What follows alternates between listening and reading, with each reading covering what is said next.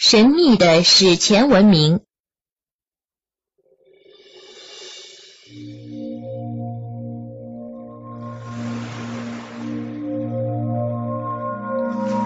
古埃及是世界文明的发源地之一。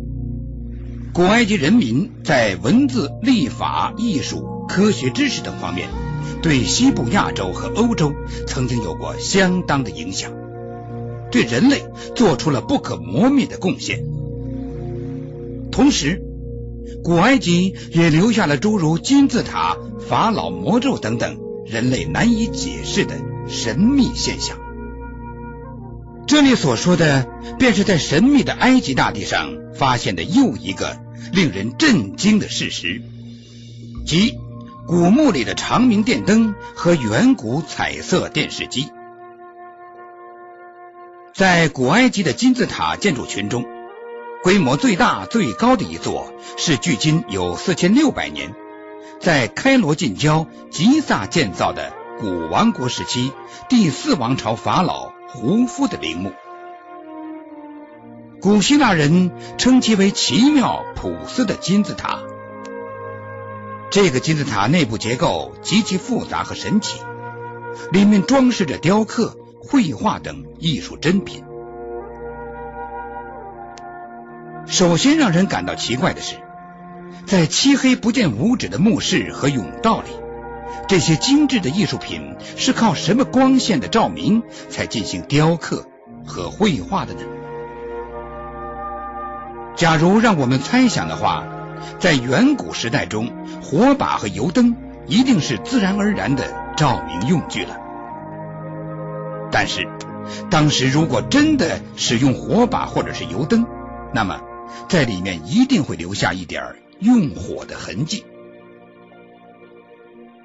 经过现代科学家用世界上最先进的、能够精确分析出每一粒灰尘的百万分之一化学成分的现代化仪器的分析，证明了这样一个不可思议的结果：即在墓室和甬道积存了四千六百多年之久的灰尘，经全面细致和科学化验的分析，竟没有发现。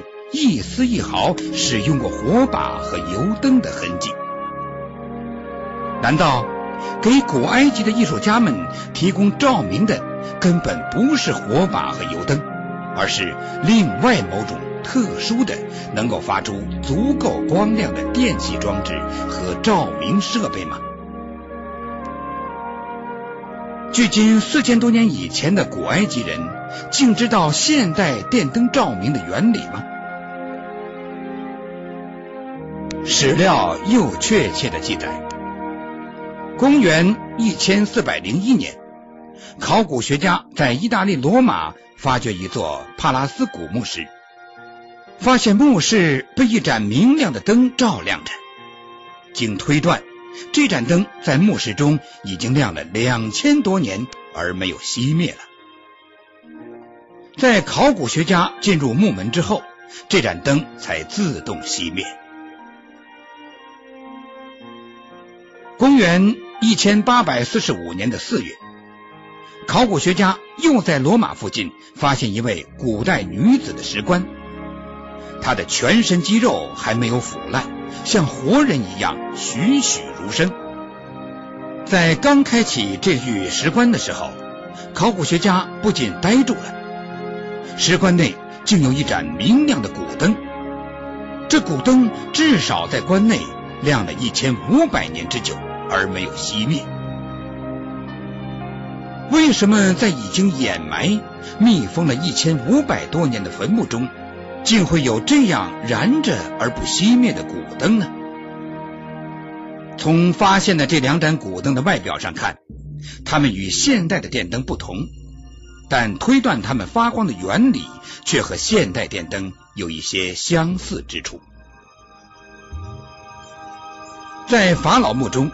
无法解释的照明古灯的发现，说明远在几千年前，可能某些古人已经制造出了某种特殊的照明设备和能让古灯永放光芒的电器设备了。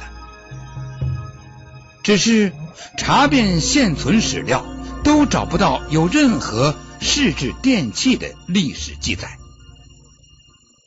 很多人据此认为，古人绝对不可能有如此高超的电器技术。这些古灯很可能是当时比地球人发达的天外来客留在地球上的制品。由于发现古灯的时代受科技的限制，无法进行深入的研究和探索，这些古灯的光亮也是我们无法揭晓的谜团。关于古代电源的谜案。后来有了新的发现和进展。一九三六年，在修建伊拉克首都巴格达城近郊格拉特拉布阿村的铁路的时候，偶然间又发掘出一座有巨大石板砌成的古墓。墓内有一具石棺。当考古学家打开石棺后，找出了大量的两千多年前的石器。这些古物都是公元前二百四十七年到公元前二百二十六年时期的。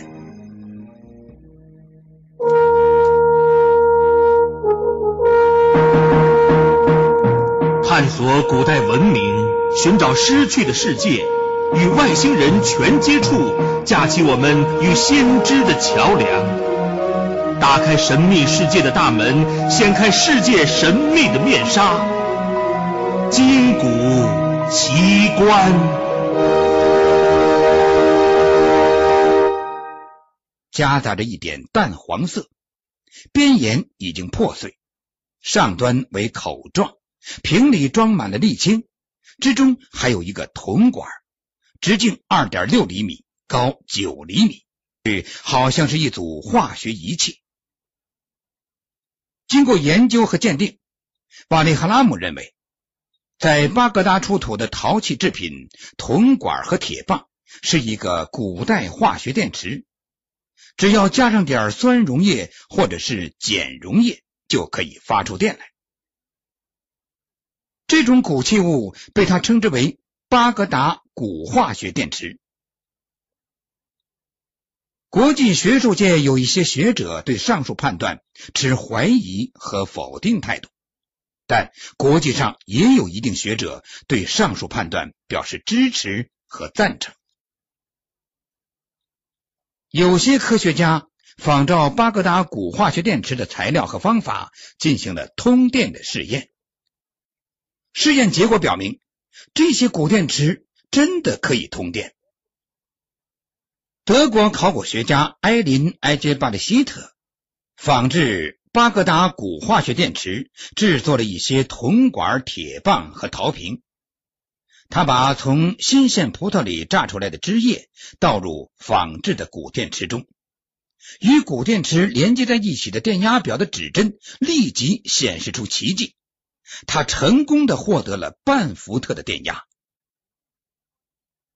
古电池发电性能确定后。他又用仿制的古化学电池做电解镀金试验，将一个小雕像悬挂着浸没在金溶液里，然后给仿制的古化学电池通电。电流通过两个多小时以后，一个镀金的雕像便金灿灿的出现在他的眼前。他经过多次试验，终于证实了巴格达古化学电池。能够发电，并且证明了两千多年前的古人确实已经使用古电池一类的东西了。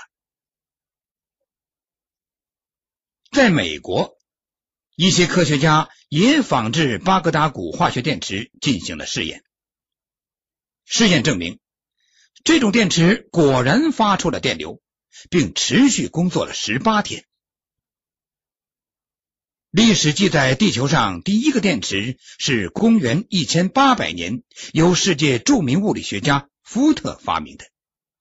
然而，巴格达古化学电池又是怎么一回事呢？至今仍是国际学术界争论不休的问题，也是科学史上一个神秘的奇迹。不久前，世界著名考古学家韦夏勒博士。又在埃及尼罗河畔一座从来也没有人发掘的、距今约四千多年前的古墓中，竟发现了一台完好无损的远古彩色电视机。这无疑又为古代电器的神秘来源蒙上了一层疑雾。这台被发掘出来的所谓的电视机，只有一条线路。也就是说，只能接收一个电视台的节目。另外，它有四个三角形的荧光屏，屏的四周都镀上了黄金。它的内部基件竟会是目前最先进的钛金属制造的，质地极其坚固。它的动力来源可能是太阳能电池。经科学家通过碳十四年份鉴定，证明它已经有。四千二百年以上的历史。电视机是近代才被发明的，在一九二八年，英国人贝尔德发明了电视接收系统，而彩色的出现则是在三十年代之后了。四千年以前的古埃及人不可能拥有现代制作彩电的材料。也不可能具有这样高超的工艺水平来造出这台电视机。那么，这台所谓的彩电到底出自谁人之手制作的呢？由于种种不能解释的原因，于是很多专家便猜测这台电视机极可能是来自外星球，是外星人留在地球的杰作。然而，这些外星人什么时间到达的地球呢？他们来干什么呢？为什么要留下这台彩电呢？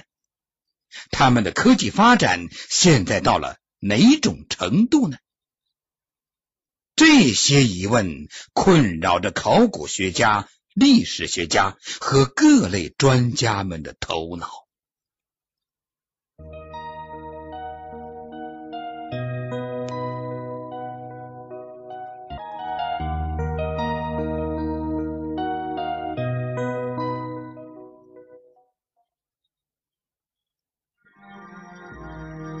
十九世纪六十年代，美国外交家、人类学家斯奎尔在秘鲁发掘到一个石器时代人的头盖骨，它的上面有两条切割的非常精确的平行细沟槽，另有两条槽与其相交，四条沟槽围住那块完整的头骨，显然是曾经被人打开过。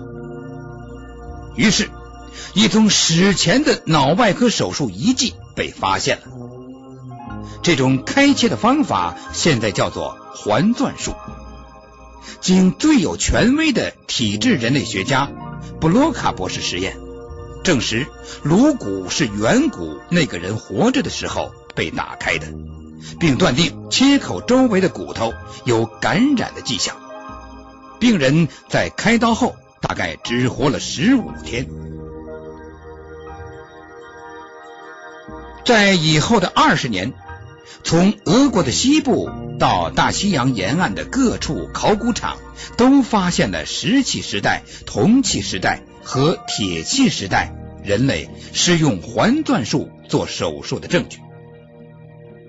这些颅骨上的切口的形状和大小不尽相同，最多见的是圆形、椭圆形、菱形和四方形。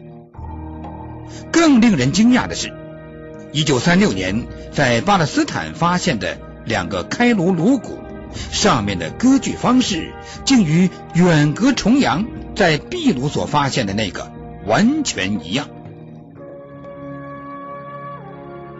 事实证明，直到二十世纪初，太平洋各岛国仍有人采用环钻术做手术。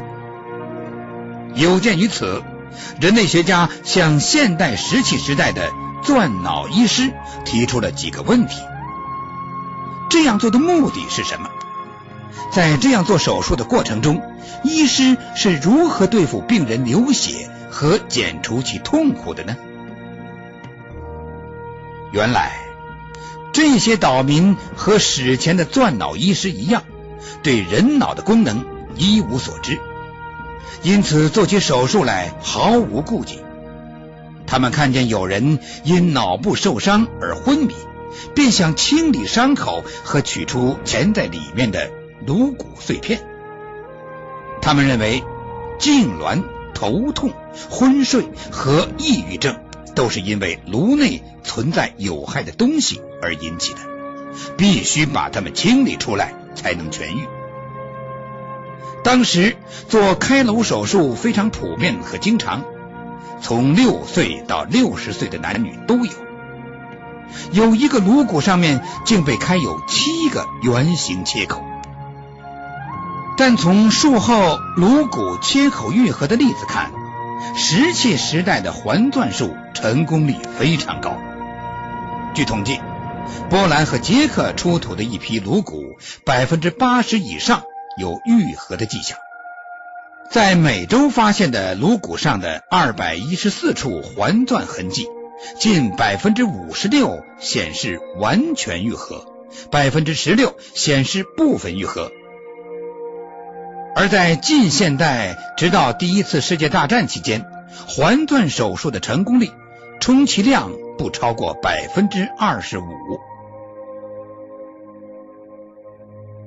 石器时代的人类是怎么进行这么精细切割的呢？经研究证明，实施这种手术时，最常见的办法似乎并不是锯开，而是沿着所要切开的直线或弧线，多次用压力刮削。手术时间一定很长，因为薄薄的石刀片如果承受力太大，刀刃就会崩裂。并会在伤口内留下碎屑。现代外科手术靠麻醉剂来减轻病人的疼痛，靠抗菌素来预防感染。而从石器时代这些病人的生存率看来，史前人类较现代人在忍痛和抗菌方面的能力要强得多，感染的迹象极为罕见。另外，人类学家还发现了原始人类用植物制成的止痛剂和各种草药，这些也有镇痛的效果。在俄罗斯西瓦湖附近，人们掘出了一个距今四千年前的女尸，她的头部有个约零点六米长的伤口。科学家们发现，伤口处。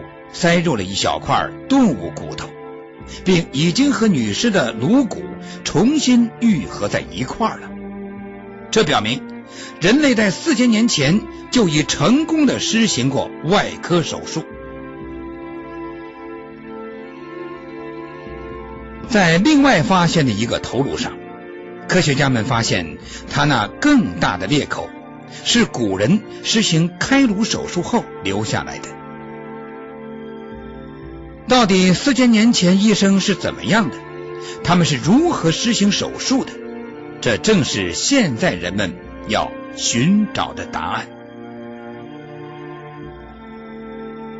一九二一年，科学家们在赞比亚发现了一个人类头颅。